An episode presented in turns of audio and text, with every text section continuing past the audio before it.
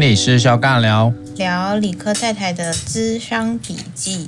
理科太太应该也是一个蛮有名的 YouTuber，对吧？应该他就是一个很典型，呃，算是有一波红起来的 YouTuber，也算第一批吗？对不对？后面一点了啦，后面我的印象，对啊，当然，当然，我想就是那个那个那个时候有非常非常多。各式各样的 YouTuber 嘛，哈，那他一开始其实就是有一个跟廖威慈很像的一个形象，就是脸很臭。你要我怎么回应啊？但是你只有眉毛啦，他应该是整张脸，对不对？是不是？哦、好，好啦，我我我其实想先做一个破题，就是说这就是人设，没错。嗯。那我们都很清楚嘛，这个 YouTuber 也好，或者是现在各式各样的一些网络的 KOL，你一定要有一个人设嘛，或者再讲广大一点啦，每一个人本来就有自己的基本人设啊。如果你要把它用人设来讲的话，或者是说，刚好我们今天有这个啊，已经不是智商心理学家哈，我们今天有一个这个也是有来宾哈，来自于我们蒙特楼的麦基尔。哦哦，对不起。哦 赶快自己先出场，好，继续介绍，继续介绍。麦基尔芋头社工博士班学生，是的，还没有，还没，还没有当 candidate 了，对不对？还还差一点点。呃，但是是资商的 candidate 哦。啊啊，我们已经没有要那个身份了哈，因 为因为我们永远成不了。对，那个太那个一直一直会卡在那边，我们觉得有点烦。好啦，主主要是我们今天想要来谈一下，就是最近也在网络上开始，应该也还不算演上哈，但是已经烧烧坏了很多心理师的心啊，很多心理师都是暗自在流泪，就是所谓的呃理科学理科太太在她接受了什么？一百个小时哦，没错，还是接受一百个小时的智商，嗯。然后整理了他跟心理师的谈话的内容吗？还是他因为这样的一个智商所产出的对自我的觉察啦，嗯，然后身体的感觉啦，圈圈叉叉啦，然后然后就要想把它变成是一个我是学姐，我来分享这些经验给各位广大的学弟学妹，来哟。来哟，来上课哦！上了课就可以包着你啊，好像没有讲那么多了哈，好像上了课就可以分享一些什么什么人生的故事给你啊之类的。嗯嗯，非常的励志哦，也非常的这个鸡汤哈啊，好，好像也不能讲鸡汤哦，等下会不会告我哈？就是不知道里面到底有什么啦，但是呢哈，好像经过了不晓得募资多少天了哈，还是几个礼拜，那已经好像目前应该是三百多万嘛，对不对？目前应该是吧，三百多万。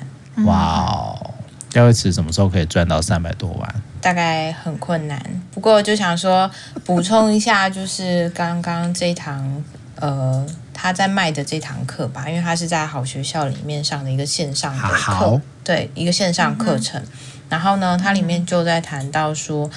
他其实是想要结合一些经验案例跟理论，还有工具，去帮助大家可以从自我觉察到自我疗愈。其实讲的蛮大的部分。然后他也在谈说，就是想要去透过这样子一百五十分钟的线上课程，让大家可以去了解身体警讯啊，辨别情绪啊，然后从自我状态延伸到和他人的关系，然后接受改变中的自己，理解如何面对外人眼光。然后又或者是说有些课后练习这样子，那当然他在卖的就会有他的这个一百五十分钟的课程，也有就是加上一些胶囊的部分，就是例如说怎么样可以好睡觉，怎么样可以补充自己的能量，类似像这样子，所以他就会有好几种不同的模式可以购买。那呃，这个其实现在。要说延上吗？其实我也在想，说是我们这个圈子里面延上呢，还是大家真的有在关注这件事情？那因为他这里面在谈，就是说他才刚结束这一百多小时的智商嘛，那大概就是两年多的时间，那他就觉得说，他想要让大家可以呃，透过这样子的状态去更了解。呃，更了解自己，或是就像刚刚说的，他那个开课内容其实是想要做一个分享啦。那不过对于很多心理师来说，就会觉得说，呃，这实在是太无法理解啦。然后又或者是有些不要讲心理师啊，对，有一些作者啦，或是说律师啊，或是一些其他的人有跳出来在讲说，因为那时候好像理科太太有一些话嘛，就是说。我只是一个什么什么什么，但是我可以分享什么什么什么给大家，就有来了一些这样子的照样造句，所以就是大家就会开始去讨论这件事情，说那到底怎么样的人可以去做这样的分享，然后又或者是说，呃，这个行为对心理界来说好像投了一个炸弹吧，因为三百万并不是这么容易嘛，然后又或者是说好像，呃。大家可能穷鬼，对啊，大家可能来智商都不太愿意了。可是 你会发现，哎，大家很愿意买智商笔记。不过当然，我也会很好奇这个笔记到底是什么啦。嗯 嗯哼，很棒。我我其实想先从一个概念来看哦，也就是说，从一个商业的模式啊，其实对我来讲，它就是在继续营造他的人设啊。我不知道你们认识他多少哈，但是，但是从一开始，他在他自己塑造了一个他呃比较冷酷啊、比较理性啊、知性啊、理工啊相关的一个呃人设之后，再往下走一点，就是他跟他的前夫嘛，对不对？应该已经离婚了。是的，哦，前夫，所以那时候不是就是有走到了一个像是忧郁症吗？对不对？对，他也有揭露他自己跟或者是他的前夫是有忧郁症这件事，那不就是一个继续往下写的剧本吗？嗯哼，我因为忧郁症嘛，所以我去干嘛？我去智商啦，然后觉得哇，智商给了我好多新的 idea，然后让我自己更看见自己的什么什么什么，所以我是带着一个。我是一个曾经的忧郁症的患者，然后我有好多人生的苦、人生的创伤。之前不是，之前不是他的那个早期的时候，是不是发生什么事情，然后他的他的名声就往下掉嘛，对不对？嗯，我记得，我记得，对，我记得在他离婚之前，他已经有一度有一个生涯的危机嘛。啊，是他跟他先生的关系吗？造造成类似，我有点忘了，我有点忘那个脉络。但是他后来又换了一个形象，又再起来嘛。哦，所以，所以那个对我来说，如果他都是一个剧本跟一个套路的话，会走到卖课程，我觉得这个也就是一个很很。顺理成章的一个行销手法。那当然，他在推出这个笔记之前，就是在卖什么综合维他命嘛，对不对？嗯，什么什么什么太空人吃的什么什么东西的。那这个其实对我来说，一个在做网络行销或者是在这个呃 YouTuber 界在发挥他一个个人人设的一个创意的时候，其实对我来讲啊，对啊，那那当然。我我今天又更更符合到一个社会的一个套路嘛。我曾经有受过伤，我曾经生过病，然后我很认真的去寻求协助，我也很努力的想让自己好起来。然后你看我好起来了，我好起来了，然后我来告诉你我怎么好起来，或者我希望能够帮助更多人。这不就是很贴近大家心里面的一种一种状态吗？或者是我们会更更想听，有时候会对于这些，诶，你怎么从这样的困境里面再爬起来？这种所谓的励志故事，这不就是我们以前小时候一直被洗脑的东西吗？我自己从这个角度来看的话，我觉得这个对他来说，无论是商业化还是他在符合台湾人的一个习惯，我觉得算是一个蛮成功的案例吧。就就一个商科，或者是就一个。呃，公关宣传的部分，我觉得还蛮厉害的啊。当然啦，他当然也是很模糊的在踩一些专业的界限啦。哦，但是很显然啊，就一个结果论来说，他是真的抓到了台湾人的口味。嗯哼，你刚刚在讲的时候啊，我我的第一个就是脑袋的第一个直觉，就是我很想要去算一下他资商跟他卖课程之间的转换率。然后呢，我就用三千块。我就假想一堂咨商是三千块好了，去乘了一百，我得到了三十万。然后因为你魏慈刚刚说这个募资是对对对是三百万，所以真的是相当的有效率吼。这个个人经验 input 到个人经验的提炼以及输出成为产品的转换率，目前已经达到十倍了。那可以想见的是，在不短的未来里里面，这个 这个倍率会不断的增加。对啊，而且它还是跟它过去的产品做结合嘛，所以当然那个对我来说，它主要应该还是在打它的产品吧，对不对？嗯哼，我觉得像就像是我们常讲说，呃，心理师出书啊，然后出课程啊。或者是一些什么样的工作坊啊、演讲啊，哦，当然这个以现在这个比较呃经营个人品牌的概念来说的话，这都是会有附带的效益的嘛。哦，我觉得这个也没什么。那或者说像像美国非常多的那种自助的心理丛书也超级多啊，他也没有一定要是心理师嘛。那其实其实也会回到我其实会再想多一点，也就是说。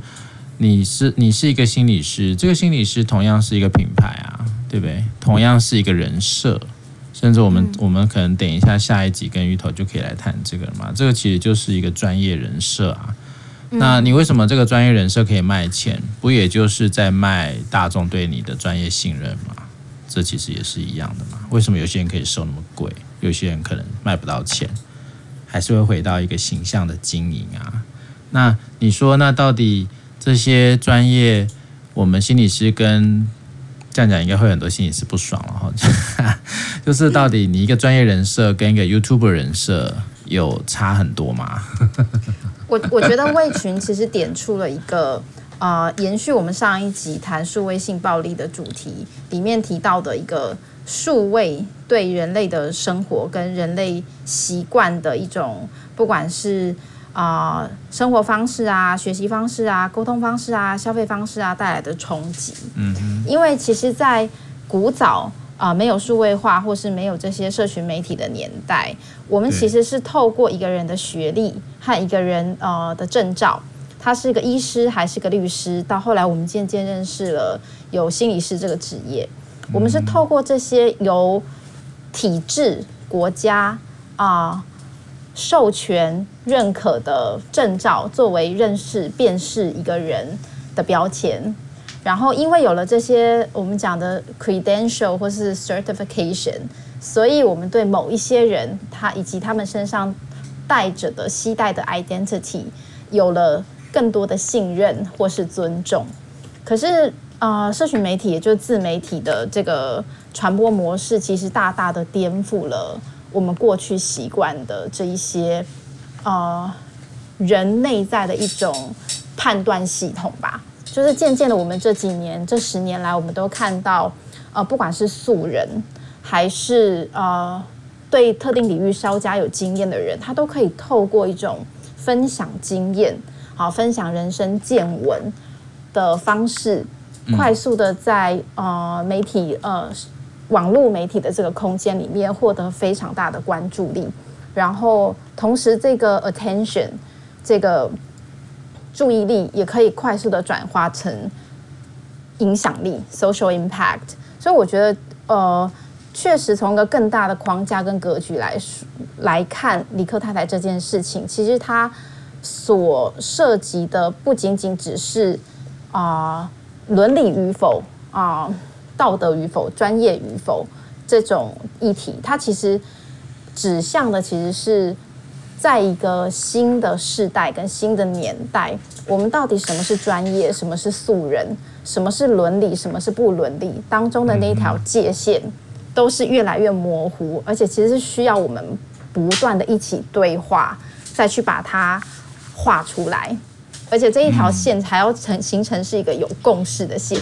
目前心理师内部跟呃广大的这个 general public 那三百万的呃筹这个 sponsor 可能会产生的一个立场或者经验上的冲突，就是我我们心中的那条线是在不同的位置。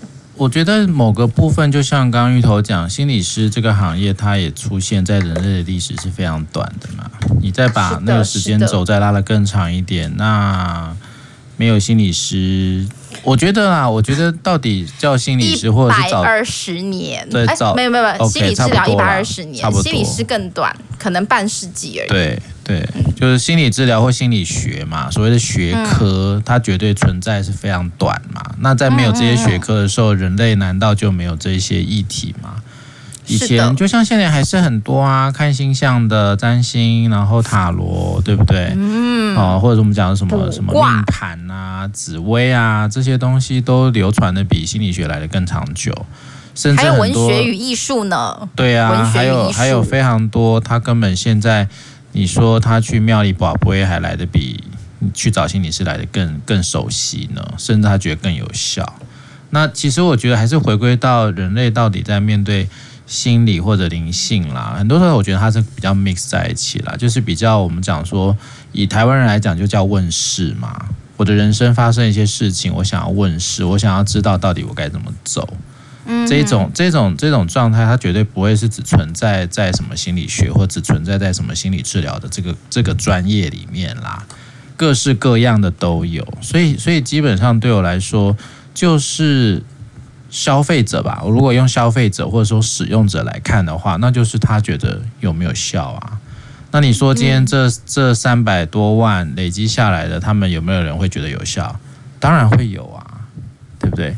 但你要去区分的是，人家觉得有效，那就是人家比较专业嘛，你就不用再回到专不专业这件事了嘛。专不专业基本上它就是只是被建构出来的一个样子，所以就也也就是我刚刚讲，那也就是一个人设。但只是只是这个人设，刚刚芋头讲就是有国家给你一个保证嘛，嗯，对不对？或者是你自己所谓的啊、哦，我从这个大学啦、念研究所啦、念硕班、博班啦，我就是一直在累积我的人设嘛，各种智商理论也都是一种人设啊。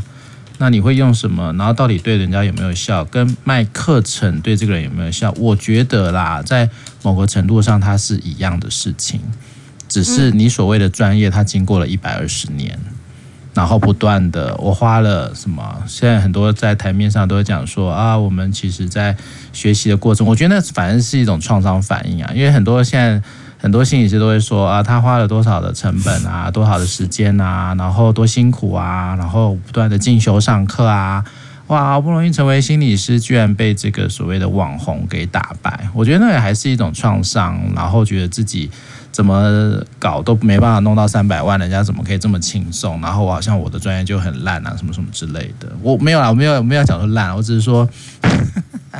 我没有办法得到啊、呃、相对应的 attention。对，我觉得那只是我们一直被这个系统所压榨，或者是被这种所谓的民众漠不关心。但有时候我觉得，那也就是你把自己放的太大了，或者是你把你个人的一个角色，好像希望能够有更多的关注，就像有点像是我我们妈妈给我奶喝之类的这种。好了，我觉得越越讲有点越越那个那个那个，我们并没有要特别怎么怎么去回应这件事情。我只是在我在想说，无论从法规面还是各种层面啦，你说今天我们找不，目前应该是找不太到太违法的部分啊。你说这种灰色地带，网络上比比皆是啦。那只是对我而言，我反倒会比较回过头来去反思啊，我们自己在专业的能力也好，或者是我们自认为的专业到底是什么？哦，如果说我们也就是会回到我们自己心理师在做类似这样的一个状态的时候，我们要怎么去看待这件事啊？怎么看待？因为也也有心理师卖课程、写书啊，这都会有啊。那。我们怎么去看这件事，或者我们怎么去看？这叫维护专业吗？这叫做是告诉民众，呃，好啊，这个理科太太这种叫做是什么？什么叫做比较低层次的？我们是高层次的，就是这个对我来说就比较回到应该是要去反思我们自己到底是谁啦。嗯，这个当然对我来讲也会是比较是因为在后现代的一个。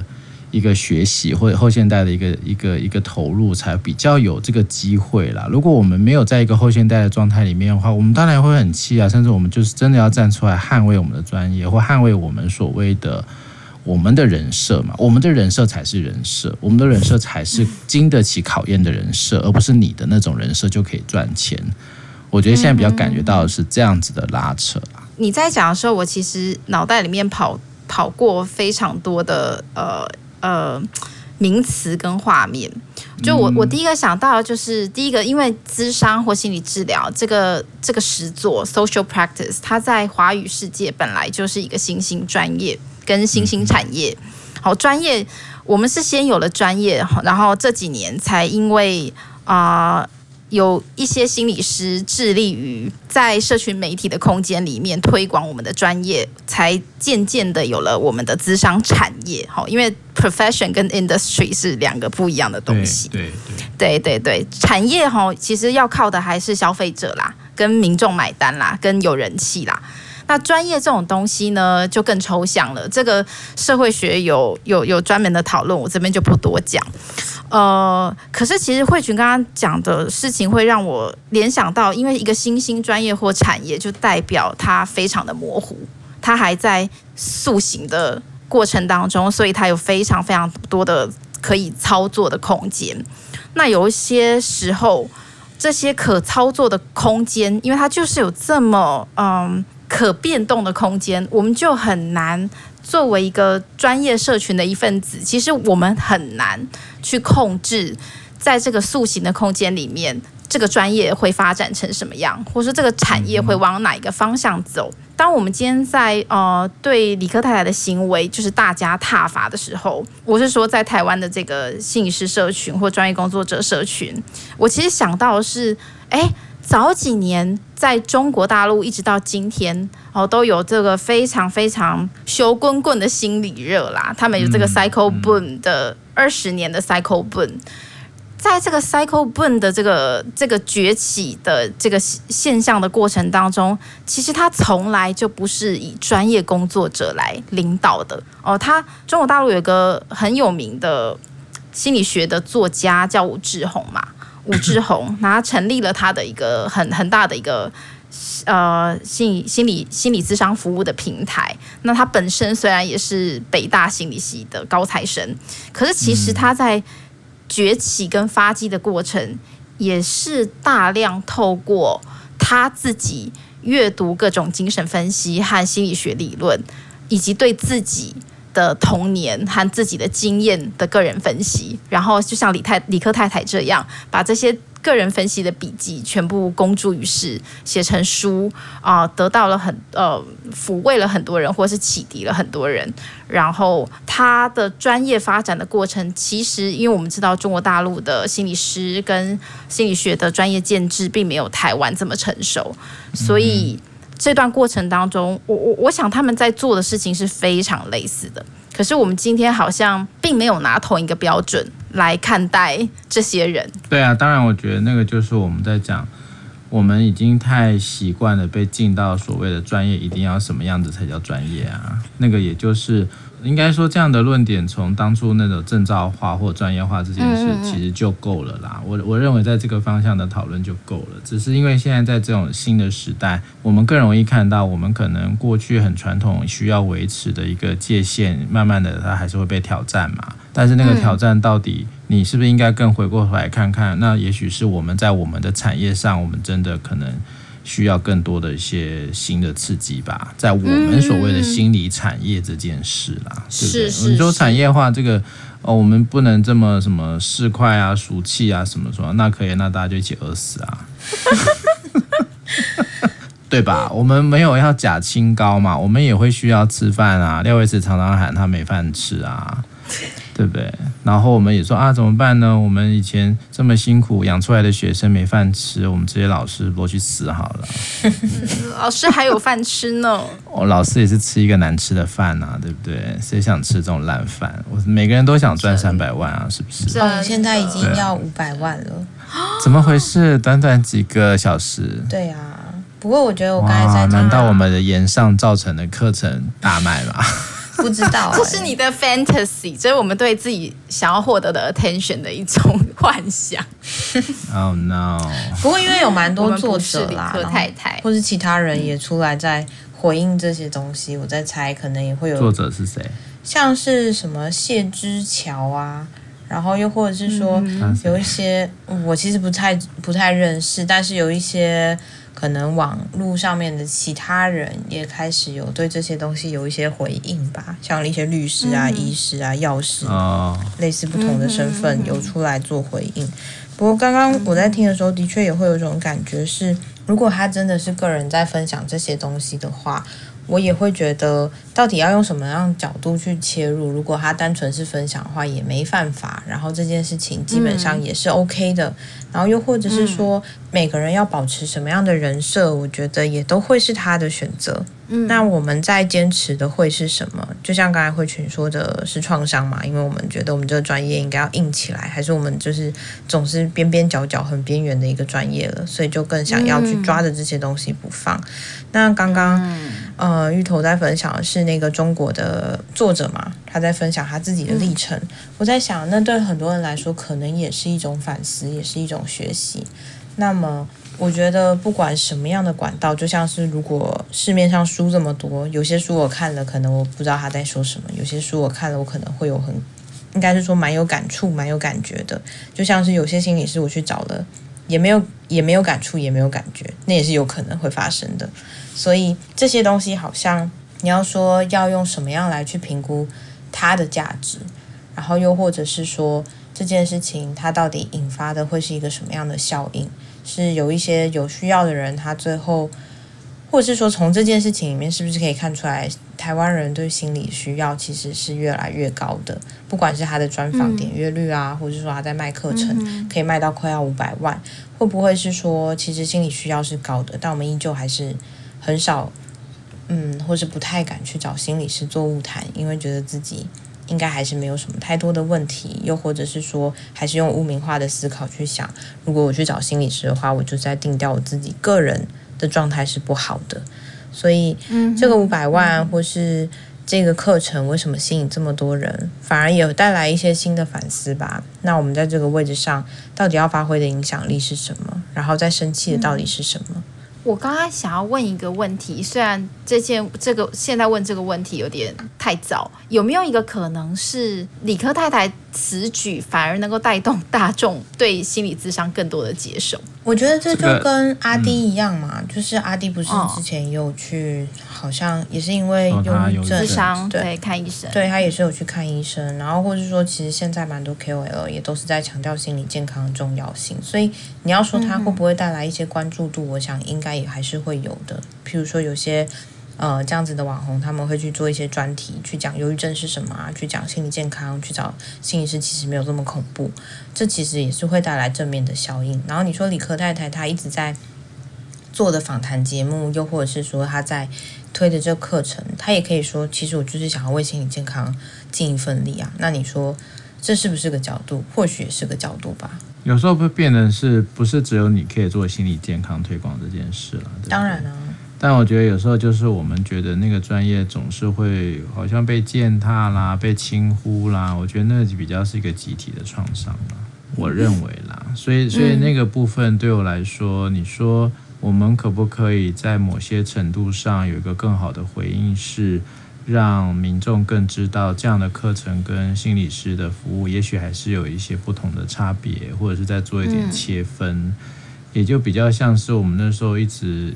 也不是我们啦，就是怎么智商跟临床常常在吵自己到底谁比较专业，嗯，这也是很无聊的事了，因为本来就各有擅长嘛，或者是说在整个医疗界也常就会人家讲说啊，医生比较厉害啊，但是人说真的也不是这种什么谁厉害谁不厉害这件事嘛，这种本来就是在一个人类社会为什么会被分成这样的专业，本来就是要回到的是一个实际的操作啊。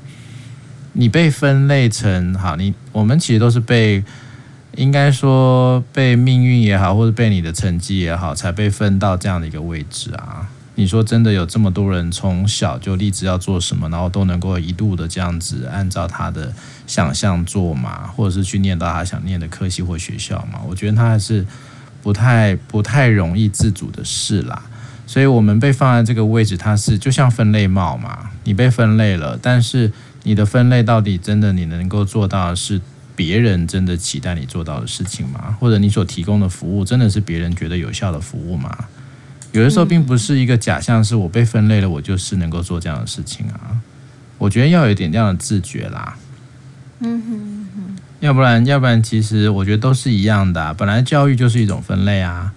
然后只是看你家有没有钱嘛。你现在你看台湾的台湾的教育，你现在没有钱，你很难被分到好的分类啊。嗯。或者是什么叫好的分类？社会上比较赚得到钱就是好的分类吗？这这东西其实都都可以在探这个探讨不完啦。哎、欸，你在讲我，你在讲我的博士论文主题了。啊？对呀、啊，对呀、啊，我做教育不平等。哦哦哦，OK OK，好，好，没关系，我们回到理科太太，分类分类。我我想，我想理科太太有很多受争议的事情哈，嗯、那也把她的人生，还有她的感情，她的婚姻拿来当成是一个她的。商品吧，品对啊，因为这就是以现在这个新兴的行业，自媒体，或他就是一个公众人物，这个本来也就是一个卖点。那你如果要从行销的角度，他是做一个蛮好的行销啊，蛮成功，东山再起啊，等等，相当成功哎。其实我就在看他的课程大纲，我觉得他果然就是一个学霸这样子。就是他他呃，其实我们心理师接受了这么多训练，可是我们扪心自问哈，可以像理科太太这样条理 organized，对对对，organized，而且形成主题哈，而且非常有系统的、有有逻辑的整理不同的一个阶段还有目标的人，其实相当难得啦。嗯，没错，没错啊，真的啦。我们没有啦，我我只是说哈，心理师本来在之前就有人在卖课啦，很多啦，因为这一波就是开始在走这种线上卖课这件事情也好几年了嘛。那早期比较多就是什么企业上相关的企管呃企呃企管顾问嘛，对不对？然后走一些什么你可以怎么样增强你的工作能力啊等等等，然后就开始也有心理师或心理学的老师去做这件事啦。所以基本上，呃，心理师们做这件事情也本来就不是没发生过啊，只是说今天一个不是心理师，或他只是一个个案，那就更有趣了啊。那个案，我我们其实是在暗示说，个案他其实是没有能力做这件事的嘛。对不对？是不是是不是变成一种暗示？是只有我们这样的一个专业者才有办法做这样的事情呢？然后你是个案，你永远没有办法达成我们这样的一个效果吗？这样其实也是，反正怎么讲都不对就对了啦。嗯嗯，你这种专业知识。其实我反而觉得理科大学这个课程也可以纳入资商所大学部或研究生一年级的这个资商历程的教材。因为他他这个 他这个大纲充分的展现了我们咨商要学习的探索、觉察、行动以及行动后反思的这个基本功框架，所以其实我觉得它是一个很好的教材。是不是好的教材，我先保留啦。但是有时候外表能够达成的，就就跟这么多教授，你会觉得每个教授都可以当教授吗？或你遇过这么多老师，你会觉得老师只要他考到什么教师证，他就是好老师吗？这这个其实对我来讲，我觉得如果说你今天人类社会你的分类真的是能够因因着他的能力去分，我觉得那才比较可有它的可信度嘛。要不然其实这种分类，我们也常讲，现在那么多老师虐待学生的，他可能真的不是真的想当老师啊，也许他就只是一个好好像很有固定收入或者是一个铁饭碗，对不对？他根本不适合当老师啊，但他还是成为一个老师啊。或者说我没讲嘛，很多心理师根本 不适合。我什么都没有讲，我只是说本来本来各行各业就是有他为什么会有佼佼者，那大概就是真的比较 match 他这个人的各项的能力或特质嘛。那如果今天变成是一种，我就一定要用这样的方法去分你我或彼此，还是你可以我不行，我可以你不行这样的话，我是觉得有点太狭隘啦。嗯。当然哈，依法来说，如果他有犯规的地方，我们还是要举报了，是不是？好啦，我想就先到这边，因为这个谈不完了哦，再怎么谈都谈不完。但是我觉得这是一个很好的现象啊，让所有的专业工作者，我不是只有讲心理师啊，我觉得是所有。被这个社会文化所框架出来的一个专业工作者，都应该要好好想一下自己的一个状况，或者就有点像我们刚刚在讲数位性暴力一样，这就是一个新的时代啊，这就是一个跟过往我们脑袋所想象的是全然不同的世界。那我们如果说好，你要 promote 你的专业，或者我们想要有一些倡议的东西的时候，你可能也没有办法用过去的方式了啦。对我来讲，搞不好这会是一个很好的 promote 啊，对不对？对啊，刚刚对我来说是啊，对不对？哦，所以我们怎么样 从这个从这样的一个集体创伤当中哈，去得到一些新的启发？我觉得也是蛮重要的一件事情啊。我觉得其实，在资讯爆炸的年代啊，呃，我们对于我刚刚说好的教材嘛，好的教材不代表它是一个完美的教学典范，或是完美的 model。好的教材就是好的素材，好的素材就是可以激发思考、讨论、辩证的这样子的经验素材，就会是好的教材。而我们的专业在发展跟成长的过程中，其实也得赶上就是资讯爆炸的年代，这种素材新颖的经验、不曾发生的经验和素材出现的速率，远远高于我们过去在课本中前人的经验所能够涵盖的。当然，我觉得还有一个效率啦，现在是越来越讲求效率跟所谓快速学习或快速吸收的年代啊，所以这种其实他可能不是那么在意它的内容，但他可能比较看重是它的。效率、效度，跟我好像可以很快速的获得一些蛮不错的整理，然后可以得到什么？我觉得这都还是蛮契合台湾人的一些速成的文化啊。我们也常在智商的过程当中听到，你可以给我什么，或者对不对？或者是你的个案会告诉你，我应该 SOP，对，你应该给我一个什么什么什么，我可以怎么样怎么样怎么样就好，对不对？我只要有这些就好，我能够活得就好。对啊，所以这个也本来就跟稍微比较传统一点的智商理论是不太 match 的啦。那我也只能说，如果你没有因因应着这个时代的变化而改变的话，那这些理论搞不好就会被淘汰喽。是的，是的，是的，是的。啊，因为我我我想，数位时代它就是非常加速哈，非常快速的在改变这个世界。那心理学也会被改变，一定的。是的，各种学科都会因应了这个环境的变化而而改变。那我们啊，如果你把它当成一份工作，把它当成是一个职业，那我们准备好要做调整了吗？嗯，拉长音。好啦，就到这里了。多说无益，好，就到这。什么多说无益啊？剪掉。好啦好啦好啦，拜拜，拜拜。拜拜。